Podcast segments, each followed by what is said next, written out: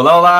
Bom dia, boa tarde, boa noite a todos os aficionados, ansiosos pelos próximos episódios de ETC Exercício Também é Ciência. Aqui é o Anderson Rec, arroba no Instagram, para falar sobre o nosso próximo tema, nosso próximo episódio glorioso de hoje. Vem com a gente, acompanhe o nosso podcast.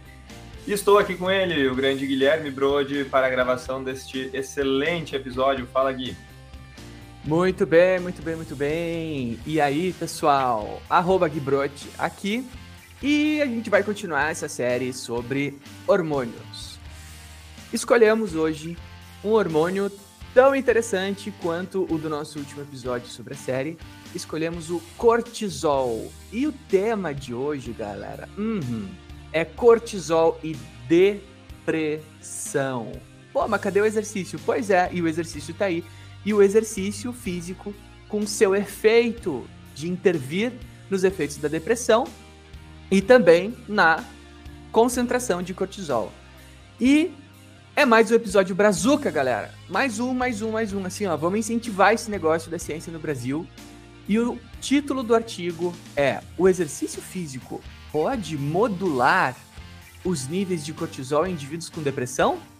Uma revisão sistemática e meta-análise. Então, mais uma revisão, meta revisão sistemática com meta-análise para a gente poder estar tá discutindo. Uh, é um estudo, galera, uh, da Ana Heloísa Nascimento Bezerra e colaboradores, né? Tem ali Cameda, Deslandes, Scush, Lax e Moraes, todos eles da Universidade Federal do Rio de Janeiro, né? Uh, e fica a mensagem, moçada. Compartilhem este episódio com seus amigos, com seu colega, com seu papagaio, com seu vizinho, com a sua tia, para que todos saibam mais, aprendam mais e entendam a importância do exercício. É ou não é, Anderson? É isso aí, nós em vários episódios dando cada vez mais elementos para as pessoas fazerem exercício físico, né? E também justificarem para as outras que elas devem fazer, né? Agora nós vamos então tentar atacar a depressão com a nossa querida prática de exercício. Bora lá então, Gui, para mais um episódio totalmente excelente.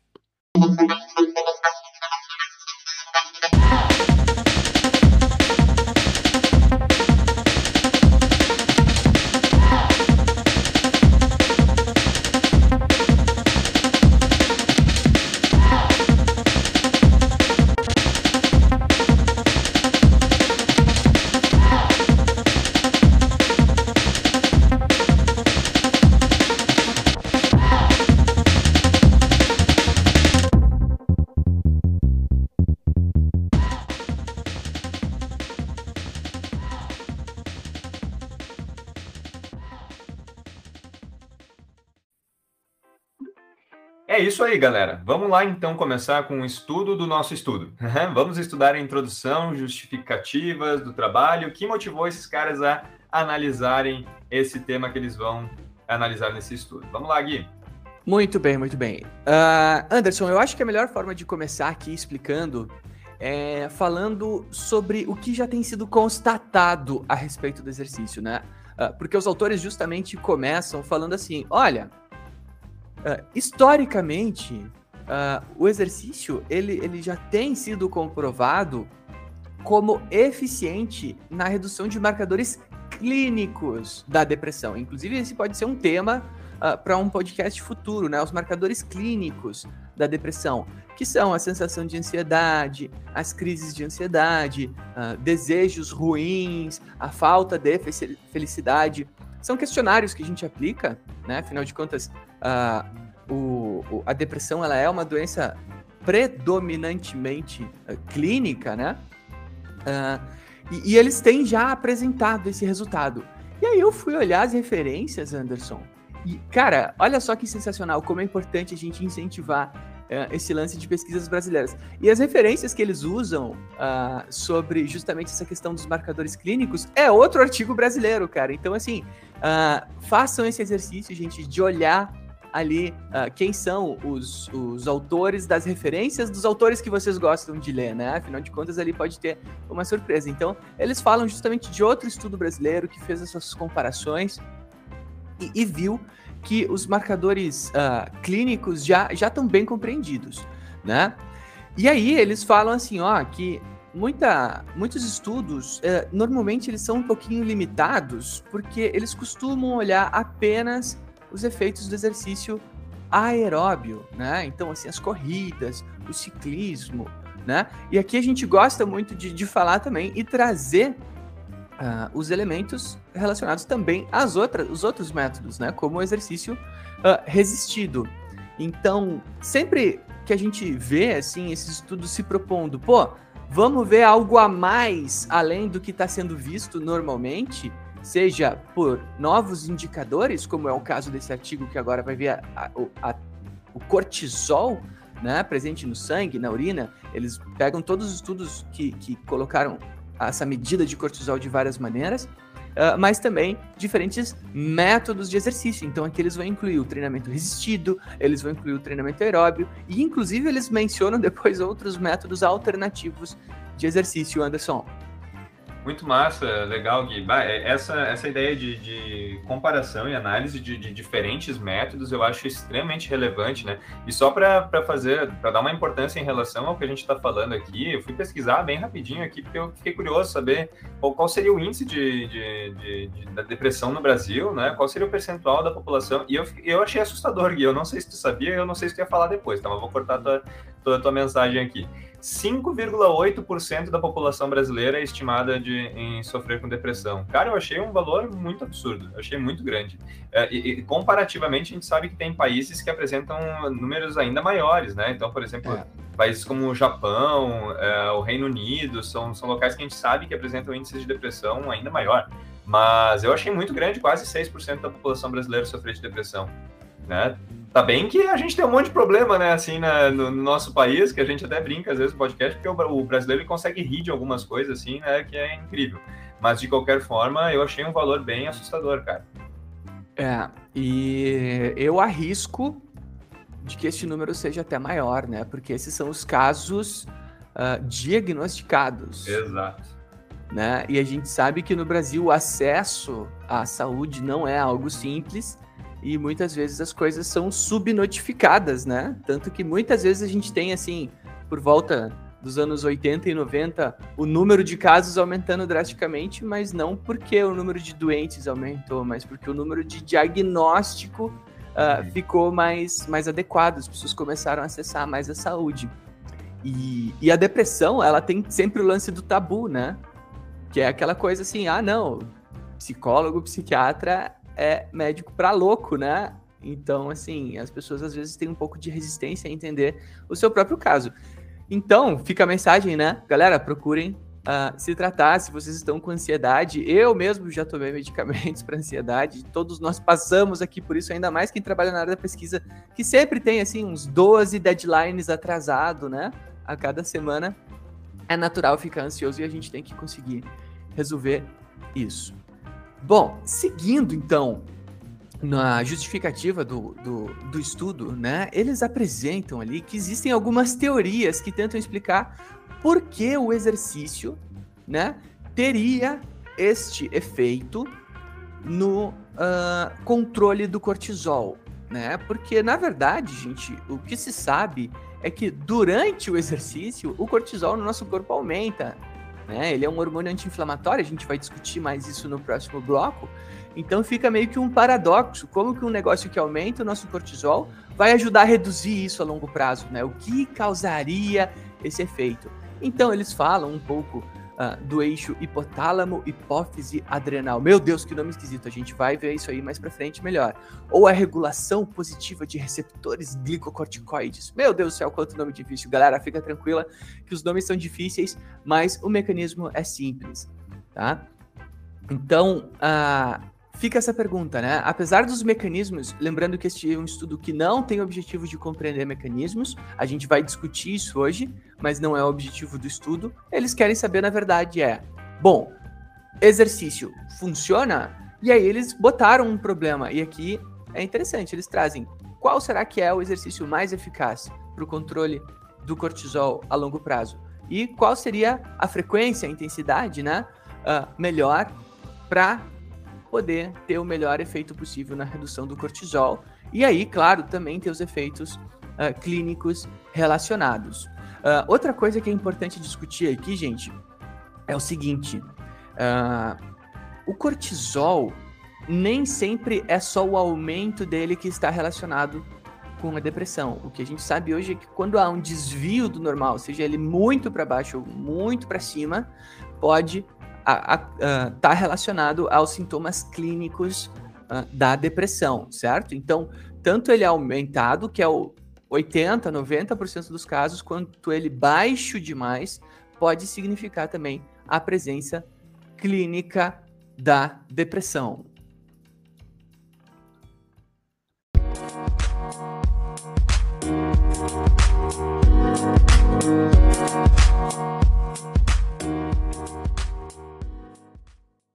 Me diz o que, que a gente precisa saber para entender esse estudo. Vamos para a nossa parte de conceitos antes da gente saber como eles fizeram, o que eles fizeram, quais foram os resultados. Muito bem. Então, Anderson, eu comentei antes uh, do eixo hipotálamo hipófise adrenal, né? Meu Deus do céu, nas aulas de fisiologia é um terror quando a gente traz esse tema.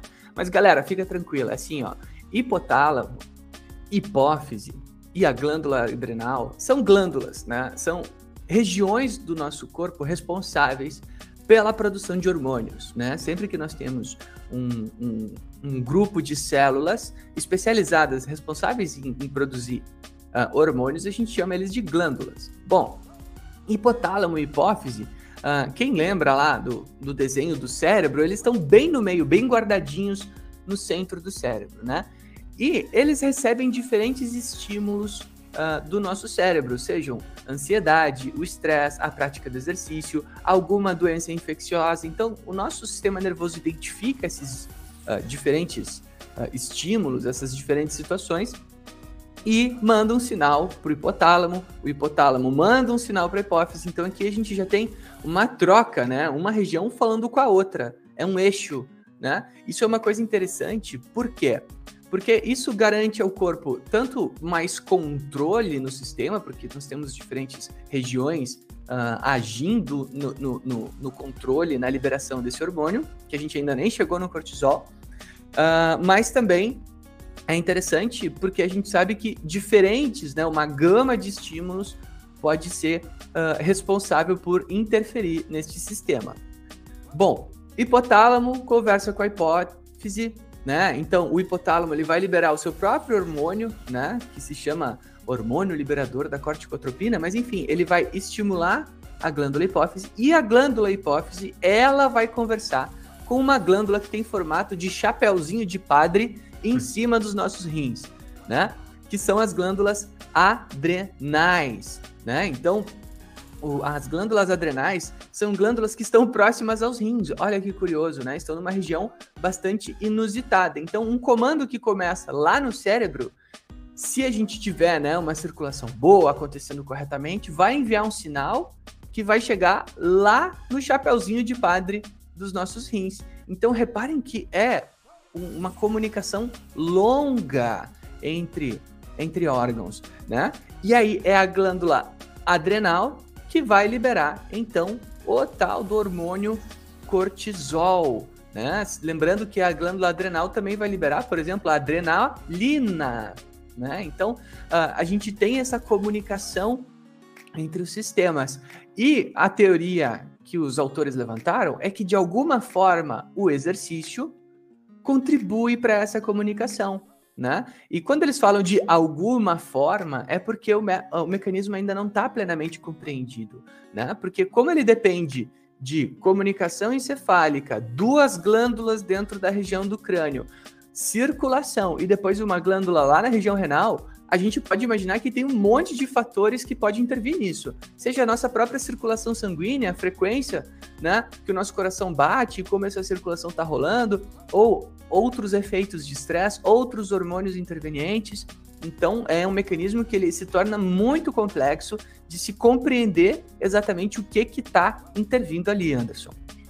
Muito bem, eu tenho uma observação extremamente relevante, Gui, nesse tema. É, eu digo que a, glândula, a, que a glândula adrenal, nas minhas aulas, ela não parece um chapéu de padre, eu digo que ela parece um Doritos. Ah, ponto final, era essa a minha observação.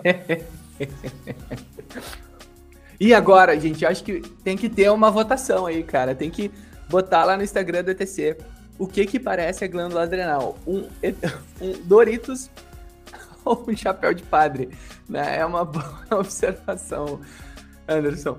Uh, mas vamos agora, então, para a segunda contextualização que é relevante, gente. E esse cortisol, né? Para que que serve? Galera, o cortisol ele vai agir em praticamente todos os tecidos do corpo, tá?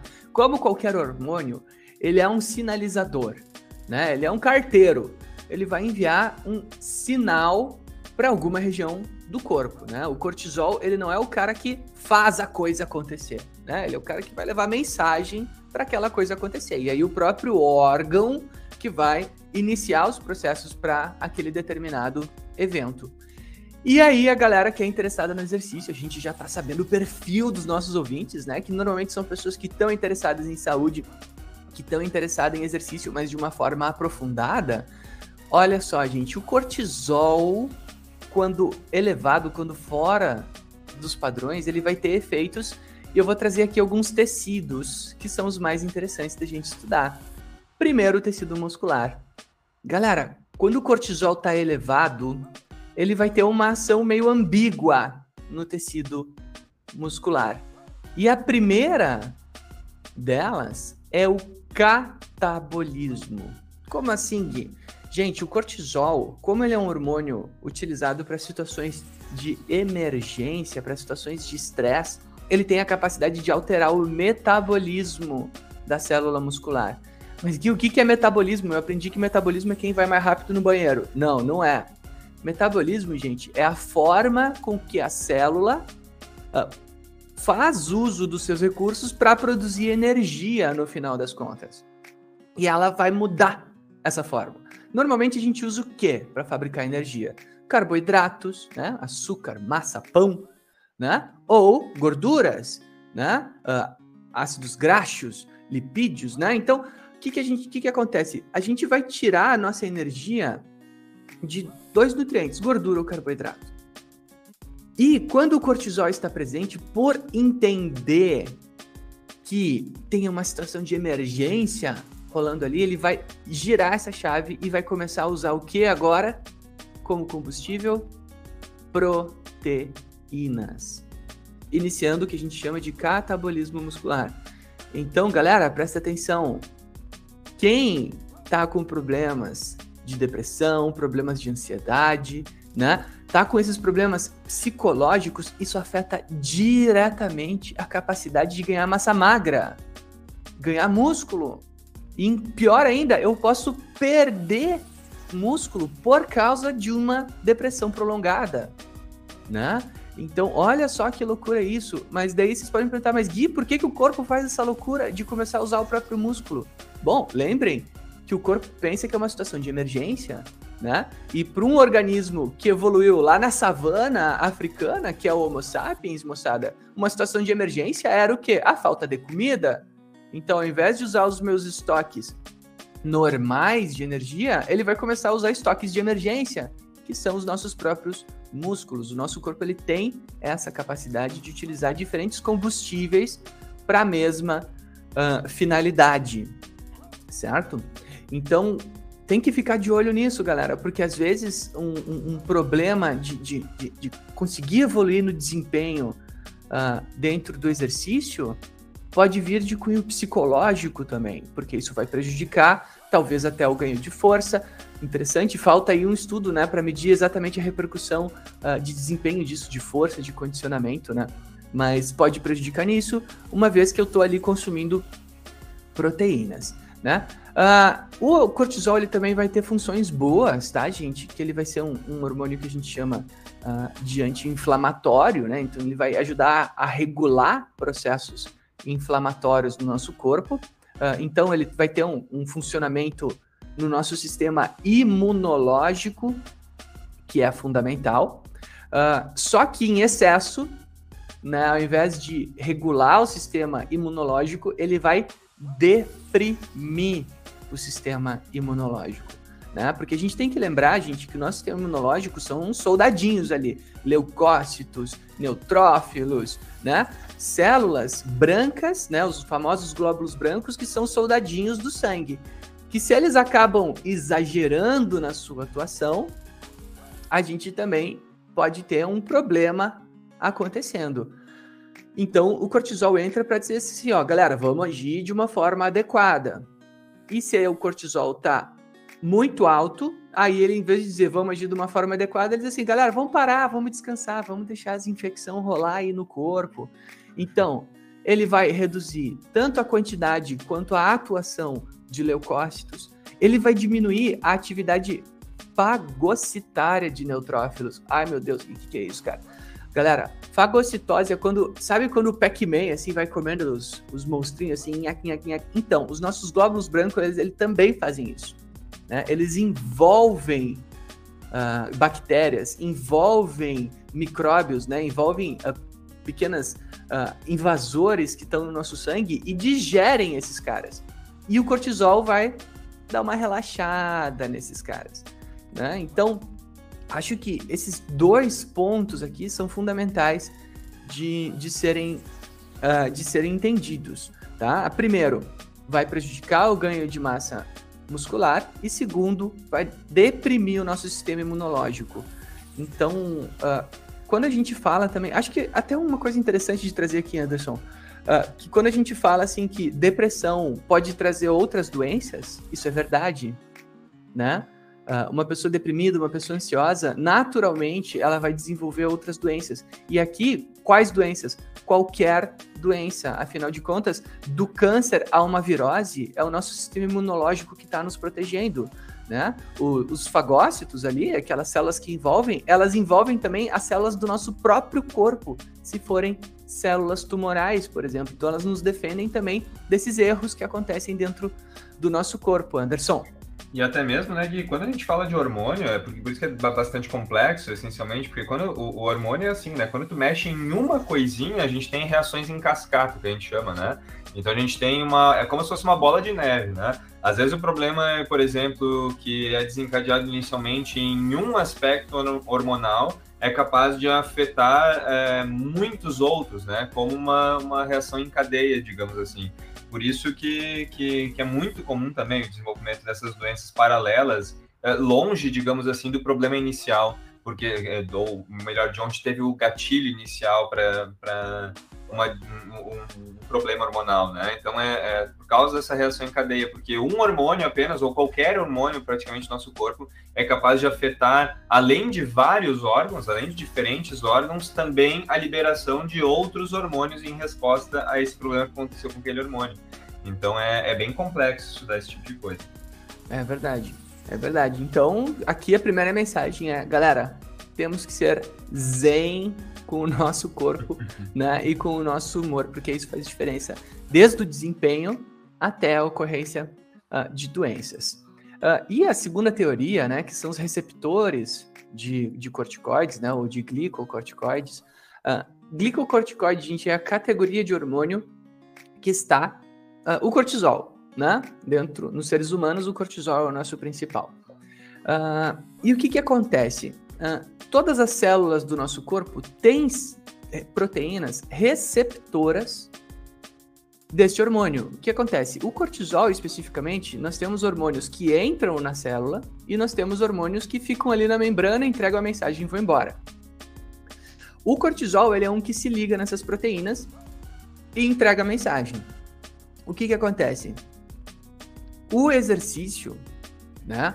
O exercício ele parece mudar o que? Ele parece afetar a afinidade desta proteína com o cortisol. Como assim? Gente, o que acontece é. Vocês já ouviram falar, por exemplo, na diabetes, da sensibilidade à insulina?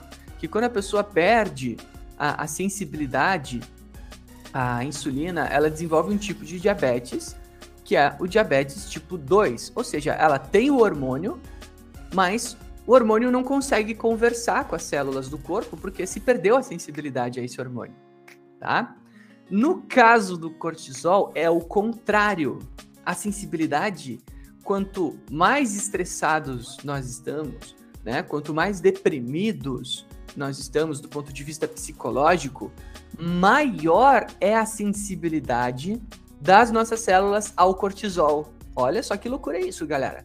Isso significa que mesmo que o meu cortisol não esteja tão alto, as minhas células se tornam altamente sensíveis à sua atuação.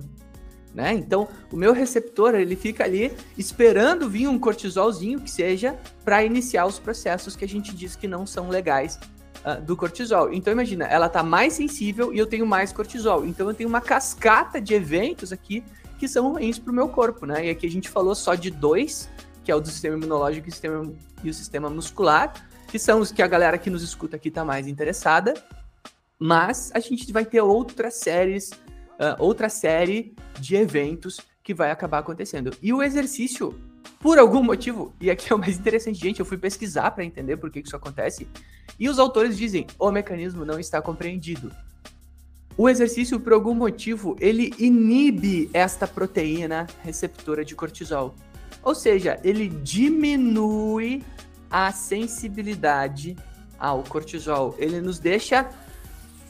Ai meu Deus, agora professor de fisiologia, às vezes eu não gosto de usar essa expressão. Eles aumentam a nossa imunidade ao cortisol, vamos dizer assim, né? A gente fica resistente às ações negativas deste hormônio, né? Então, percebam aqui que nós temos um hormônio que ele é fundamental para o nosso corpo por ser um hormônio anti-inflamatório, mas em excesso ele vai inibir as nossas defesas, vai comprometer a nossa massa muscular e o exercício parece entrar como diminuindo a sua quantidade total e ao mesmo tempo diminuindo a nossa sensibilidade a este hormônio.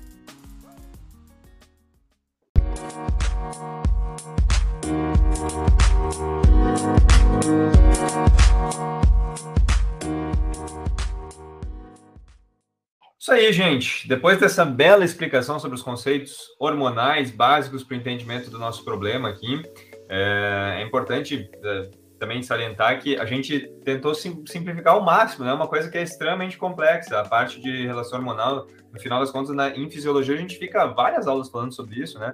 Então a gente tentou simplificar ao máximo, né? E acho que foi muito bem explicado pelo Gui. Mandem suas dúvidas, né? Quem tiver outras coisas para saber sobre isso ali, mandem suas perguntas que a gente responde sem problema nenhum.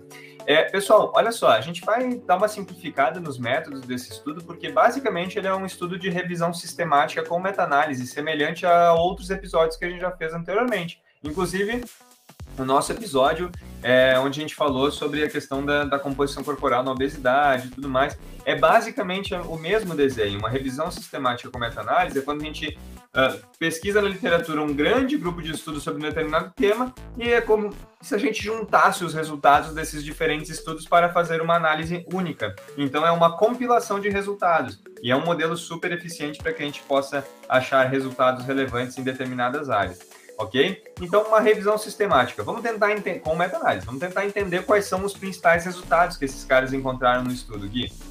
Muito bem. Então, uh, como a primeira pergunta uh, dos autores, né, dos brazucas, nossos queridos conterrâneos aqui do Brasil, né, era saber, bom, o exercício tem efeito em reduzir o cortisol, né? Afinal de contas, tem estudos que apontam que não tem diferença, tem outros que apontam que tem. E aí eles agruparam esse resultado todo e construíram lá o box plot com diamante e pum, é eficaz.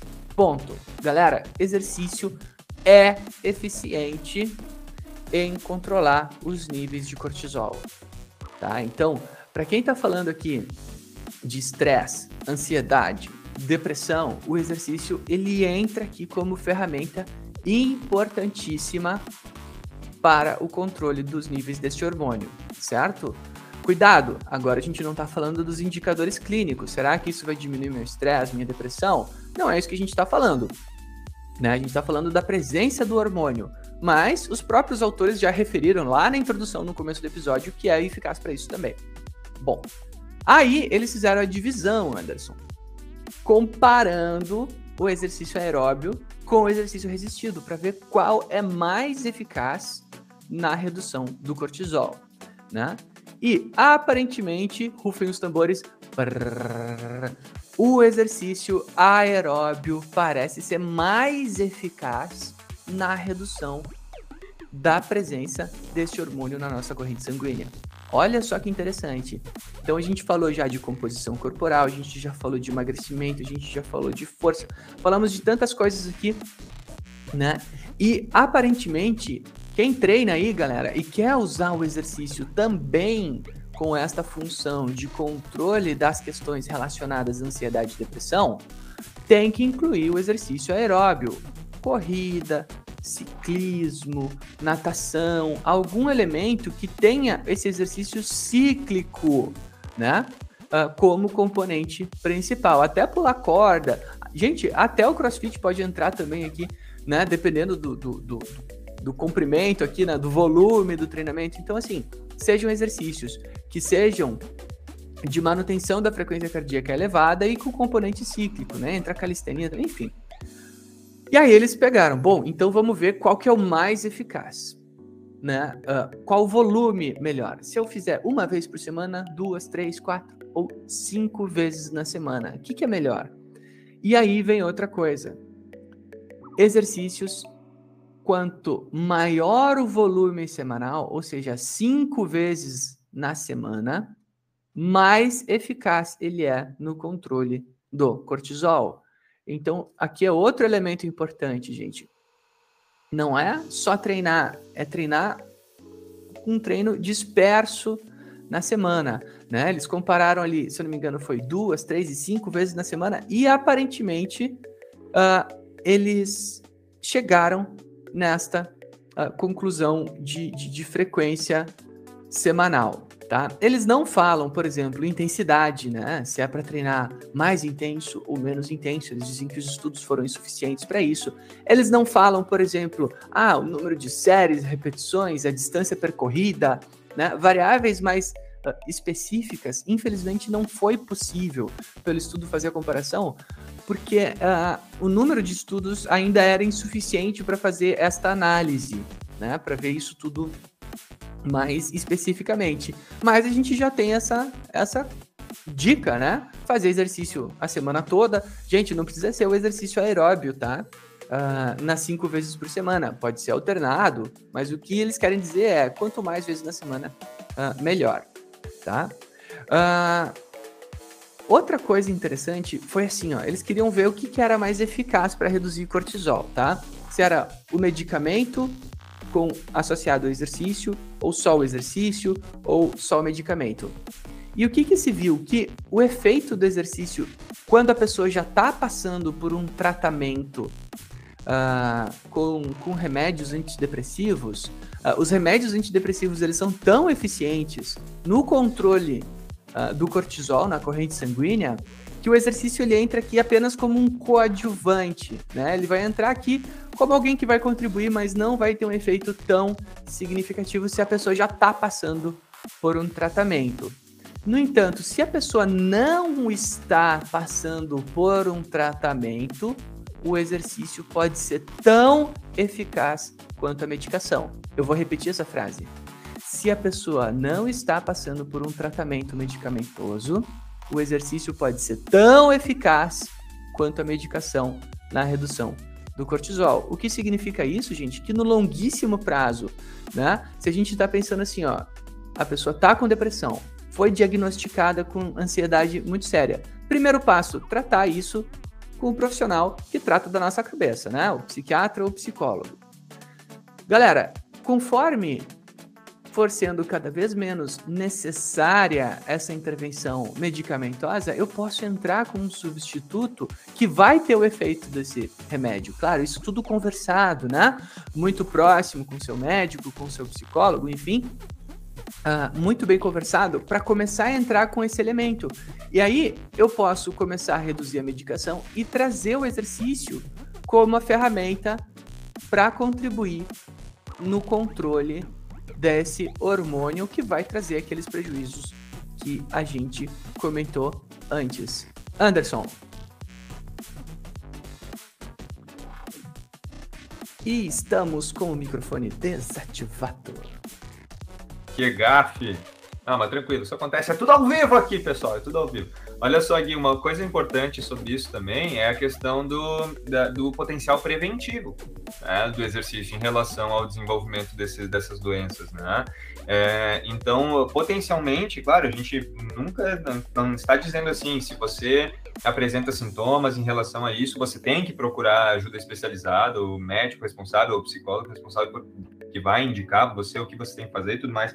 Não vem ao nosso papel do, do, de, de quem trabalha com exercício de pensar na substituição nesse sentido. Mas acho que num trabalho conjunto, como que tu falou, né? Então, o exercício pode ter um papel muito importante no que eles chamam de, chamam de desmame, né? Quando tu está com esses medicamentos controlados e tudo mais, pode ter um papel super importante em relação a isso. E também do ponto de vista preventivo, onde vai, é, muito provavelmente por essa lógica construída no artigo, embora não tenha sido esse o objetivo deles, mas a primeira, o primeiro passo a gente pode pensar, pelo desenho que eles falaram assim, a gente começa a imaginar, bom, provavelmente uma pessoa que se exercita regularmente, que tem os hábitos, muito provavelmente ela tenha menos chance de desenvolver. Embora não Com seja certeza. isso que está dizendo, né? Mas pela lógica inicial, a gente pode pensar desse jeito até que venha se provar o contrário.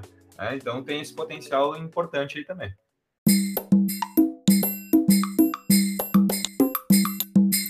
E pessoal, agora que vocês sabem tudo, absolutamente tudo sobre exercício e depressão, cortisol e todas essas coisas, não, vocês não sabem tudo, vocês têm que estudar mais, galera, tem que buscar mais informações a respeito disso.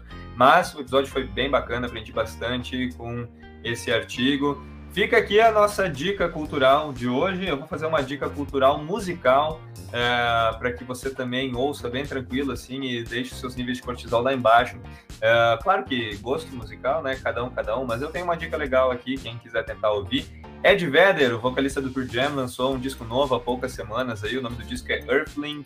E, cara, é massa pra caramba. Eu curti pra caramba, então sugiro aí quem gosta de um rockzinho assim bacana, com certeza vai aproveitar bastante esse som. Cara, já tô buscando aqui no Spotify o, o, o, CD para ouvir. Uh, então, moçada, uh, obrigado por ouvir esse episódio. Lembrando, acessa o link do artigo na legenda para ler você mesmo. Veja a descrição, veja as referências e tudo mais. E a minha referência uh, é um podcast que eu comecei a ouvir, cara, que eu tô achando sensacional. Se chama Porta 101, tá? Uh, é um ou one ou one, né? Que é uma coisa assim que os americanos faz, falam, que é uma coisa querendo dizer assim passo a passo, né? Uh, e eles, enfim, é de tecnologia, falam sobre uh, as melhores formas de entender tecnologia, uh, se aprofundar sobre diversos temas, já falaram sobre a internet Starlink lá do Elon Musk, mas tem um episódio, mano, que é sensacional de engraçado, que são as paradas, os gadgets, né, as paradas de casa inteligente que, mano, só uma pessoa muito burra ia querer, tá ligado? Porque assim, ó, tem uma que é assim, ó, a bandeja de ovo que te avisa quando tá sem ovo, tá ligado? Só que assim, ó, cara, tu olha a bandeja de ovo, tu pega o ovo e tu, tu mano, tu tá vendo que tá sem ovo ali, tá? Então, assim, a bandeja de ovo ligada no Wi-Fi. Daí tem outra assim, ó, que é a garrafa d'água que te avisa quando tá sem água. Só que, mano, tu tá tomando água, acaba a água tu não precisa receber uma notificação no celular. Então, assim, é sensacional. Esse episódio, assim, em específico, acho que foi há umas duas semanas atrás. Foi muito bom, então eu recomendo uh, ah, para quem quiser ir ouvir um podcast. Fica esse e aguardamos todos vocês para o próximo episódio. Tchau! Muito bem, Gui. Olha só, o cara que diz que vai ouvir o CD entrega a idade, hein? Mas não vou fazer mais comentários sobre isso. Um abraço, pessoal. Até a próxima.